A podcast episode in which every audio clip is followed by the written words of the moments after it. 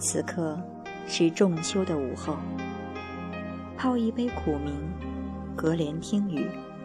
许多沉淀的思绪被无由的牵引而出。窗外那株雨中的白菊，它的馥郁淡雅，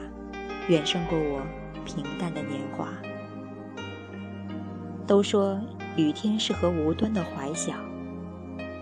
人的思绪有如辽阔的苍穹，可以装载浩瀚的日月星辰。也许每一个闪烁的片段都没有缘由，却依旧扣住一段因果